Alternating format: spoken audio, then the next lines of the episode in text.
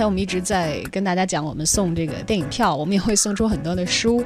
但书这个东西，以前有一句话叫“书非借而不能读”。嗯，呃，但是有的时候有人赠你书的话，还是会忍不住会翻开一下的。是的，是的，这个就跟人家赠我的票一样，我一般都会去看的。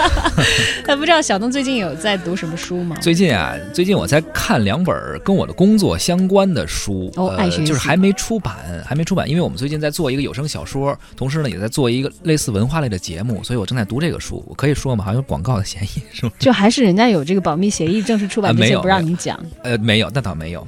呃，一本是小说叫《望山没有南风向》，是我好朋友刘迪川写的，之前也是咱们的观察员。嗯，他马上要出版了，因为我在做这本小说的有声有声读物。还有一本是也是他写的，叫《山海经教全》，是马上就要出，应该这个月就会出了，解《山海经》的，应该是目前最全的一本了。就是太有文化了，你看的要么有一点点这个。历史的积淀有一点点这个研究的价值啊。对，到时候等它出版之后再过来，咱们再做个了深度的了解，具体了解一下《山海经》这个书，还真是我，因为我是看着他写成的，还真是历时了很长时间，也是费了不少劲。我想，看着《山海经》写成的历史悠久的小东，看着我是看着他写的这个《山海经》教全的。你知道最近我在向很多的人安利一本我最近在读的书啊？你最近读的是什么书？其实我还没有看完啊。呃，是一本反腐纪实类的文学。作品叫《追问》啊，最近关于反腐题材的文艺作品还真的是挺受关注。对，这两天我没顾得上追这个反腐的连续剧，就是因为我在看这本书啊，我还没来得及看完，就已经先被我先生抢走了。就看到一半的过程中，就已经被他深深的吸引了。其实我还没看的时候，我是先从别的微信公号的推送当中看到了这本书当中的片段，嗯，所以难以抑制的想要第一时间买到它，你知道吧？我已经很久没买实体书了。然后你老公看了之后也不亦乐乎，就一直在给你抢走。我跟他说：“我说我这星期要做节目，你能让我先看完吗？” 他说：“我很快就看完了。”然后到昨天晚上全部看完了才给我，我才能够继续读。你知道，我 给你时间太短了啊，没有看完。叫追问是吧？这个是一个反腐纪实文学。对，而且它是中央党校出版社出版的，是口述题材的反腐纪实文学。说实话，我自己没想到，我今年买的第一本纸质书是党校出的，不会很就是看上去不像说，比如小说啊那么的抓人，因为这种纪实文学首先有一个门槛儿，而且党校出版的不一好像很严肃，对吧？对，好像不会像小说那样的让人那么容易进去吧？你看，你有这样的疑问呢？我觉得，我相信很多。听众和读者都会有这样的担心，这就是因为可能你没有看这本书的内容。我是因为先从别的公号看到一段引述的内容，我觉得很有意思，我去找他来看的。其实坦白讲，刚开始我没把它觉得当成一个学习的什么内容来来看，包括现在可能逐渐看的过程当中，才渐渐的有一些觉得，哦，除了你看这个事儿看八卦之外，你你还有一些东西值得深想。这个是在看了书以后才有的一个反应。当时纯是因为一颗腾腾的八卦之心，这个说起来有点不好意思，就是好奇。其实我能理解你这个心，就当时他们有人跟我聊这个最近正在热播的电视剧《人民的名义》啊，未来咱们其实可以做这个专题，就是说为什么它会吸引人？第一，肯定是演员；第二啊，很多人有好奇心，想知道这个背后的事儿，就是被吸引的时候，可能是因为一个八卦或者好奇的心，就是这种心理是挡不住的。但是你想看下去，还是得因为内容好，对写的好，或者生动也好，或者这个真实的描述啊。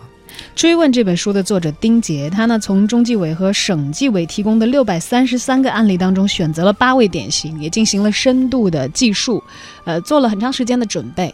在他的书里呢，有八位落马的官员，呃，其中有一位呢，就是大家对号入座都会去找嘛，啊，包括姓名，包括这个年龄，包括他的经历等等。有一位呢是二零零三年落马的原中国建设银行行长王雪冰，而全书最大的卖点。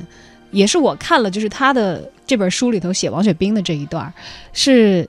他向丁姐讲述了和影视明星情人在这个书里头是化名安娜的这样的一个情史，嗯，一定会有读者在自己的心里去对号入座的。而作者丁杰呢，也预料到了这种情况。他在接受记者采访的时候说：“如果这样的话，也不失为是一种警示。”是，咱们也简单了解一下这个故事吧。然后，如果您感兴趣的话，觉得哎确实挺吸引人的，不妨也可以去买一本书回去仔细看。还有七个故事呢。嗯，我其实就是看到这一段，忍不住第一时间去找到这本书。介绍介绍是怎么一个背景呢？故事从王雪冰四十六岁那年讲起。四十六岁时，王雪冰已经负责掌管一家中字头金融集团，并且位居正部级已经五年多。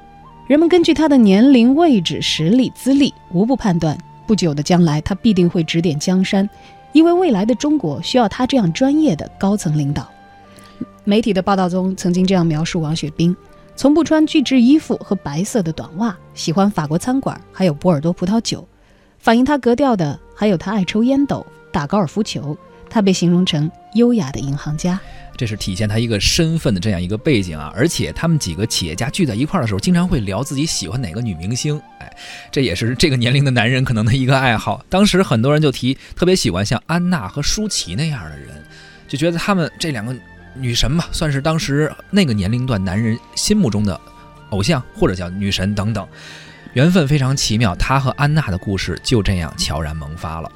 安娜呢，出生在书香门第，十几岁的时候就进入了演艺圈，当时成了童星。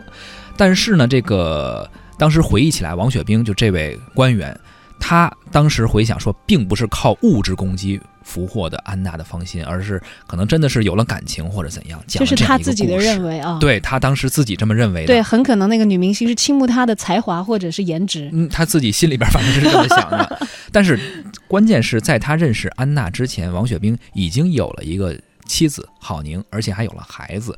呃，安娜其实也不是他第一位情人了，这都是他自己自述的时候讲的一些事情。嗯，王雪冰对安娜一直是怀着知遇之恩，他觉得自己比安娜大了近二十岁，而且有家庭。像安娜这样的大明星啊，还肯跟他维系感情。安娜作为一个小三儿，很懂事，她只是提及过一次结婚的事。她的隐忍也让王雪冰很揪心。经过一段时间的深思熟虑和内心的痛苦纠葛，王雪冰终于给远在广东的郝宁打了一个电话，提出要离婚。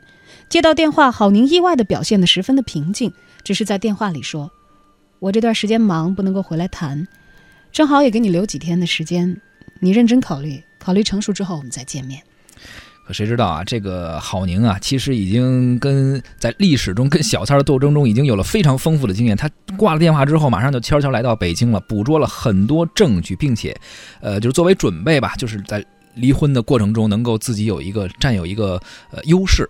而且呢，当时据王雪冰回应说，他的妻子就是就说他说你就是一个无赖，说国家花了那么多的钱培养你这样的干部，结果培养出来竟然是你这样的一个人啊，包女明星。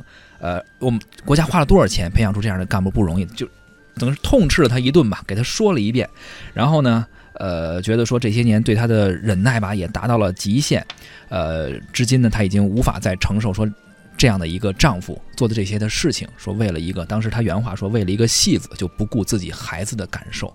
等于是背着呃被自己的妻子破口大骂了一通吧，然后他自己内心中也是挺崩溃的。嗯，而且他的这个举动啊，也让王雪冰当时自己承受不了，心情是非常的糟糕啊。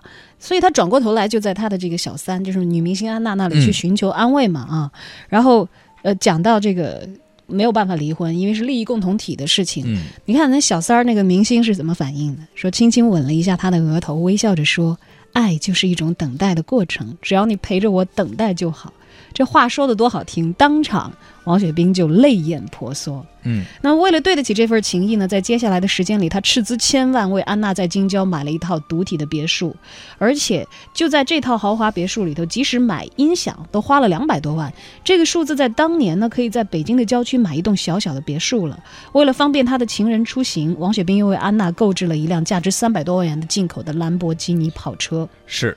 而王雪冰最后事发是他自首的，当时他也回忆说，在这个省部级以上干部的案例中并不多见吧。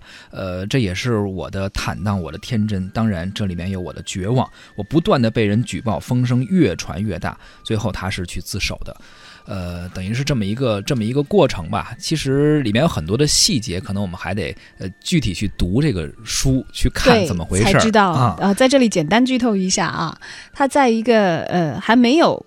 去举报的时间段，就跟自己的当时他觉得真爱的小三儿是透露了这样的一个情况之后，然后这个风情万种的女明星，就在友谊地久天长的舞曲当中陪他跳了一段舞，就永久的消失了啊！就真是之迅速，对这个就是简直是让他自己也感到非常的错愕的。当然，更多的精彩在书中，我们在这里时间也有限，也没有办法一一的引述啊。我还把这本书安利给了我们的 媒体观察员胡可飞，他也迅速的看完了，而且分享了他的观感。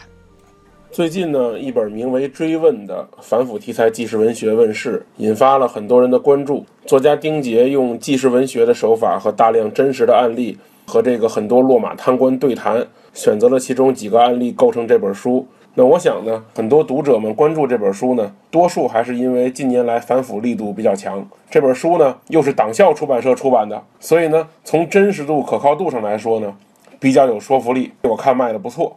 这么多年来啊，这个反腐相关的题材文学作品并不少见，并不是像很多网友说的啊，这个突然这个反腐作品就火起来了。那他们都是暴露年龄的网友。我印象里呢，这个陆天明的《大雪无痕》呐，王岳文的《国画》呀，包括周梅森的《至高利益》。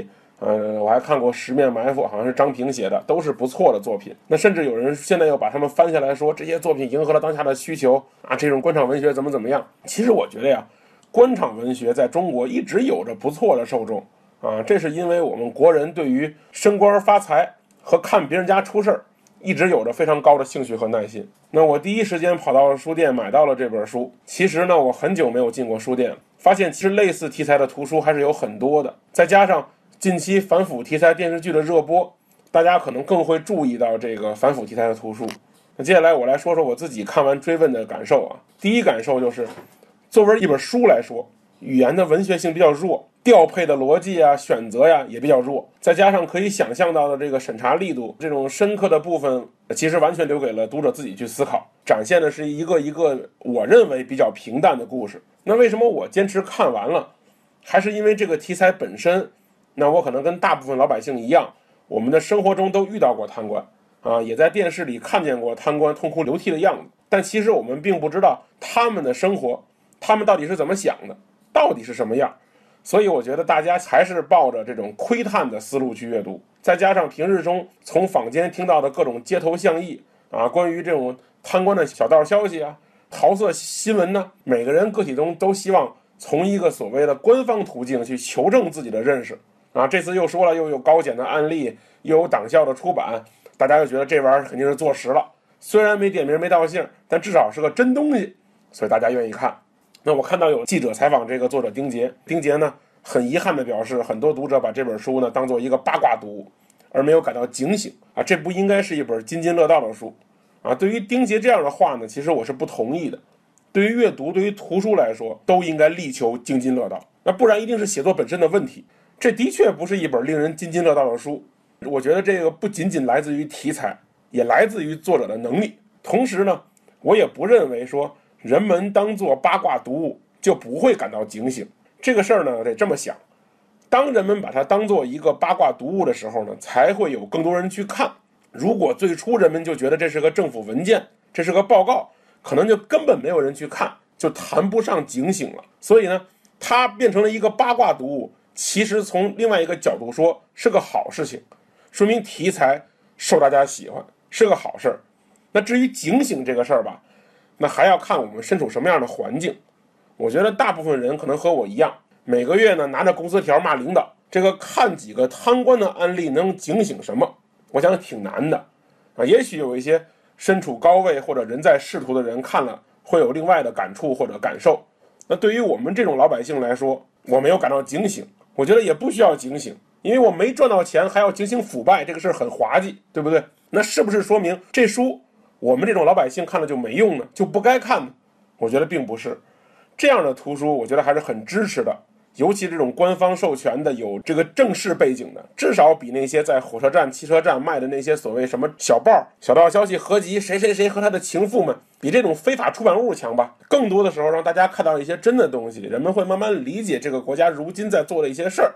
的确，嗯，书中的很多故事、很多人和我们的生活没有关系，甚至可能下辈子也没有关系。但是其实腐败呢是相互的，是因果的。啊，对于我们来说，人人嘴上骂着贪官啊，聊起贪官恨不得攀而起，但是事情到自己身上的时候，还是会出现一些奇怪的情况。大家总会想，哎，这个事儿我是不是得找个人呢？是不是得走个后门啊？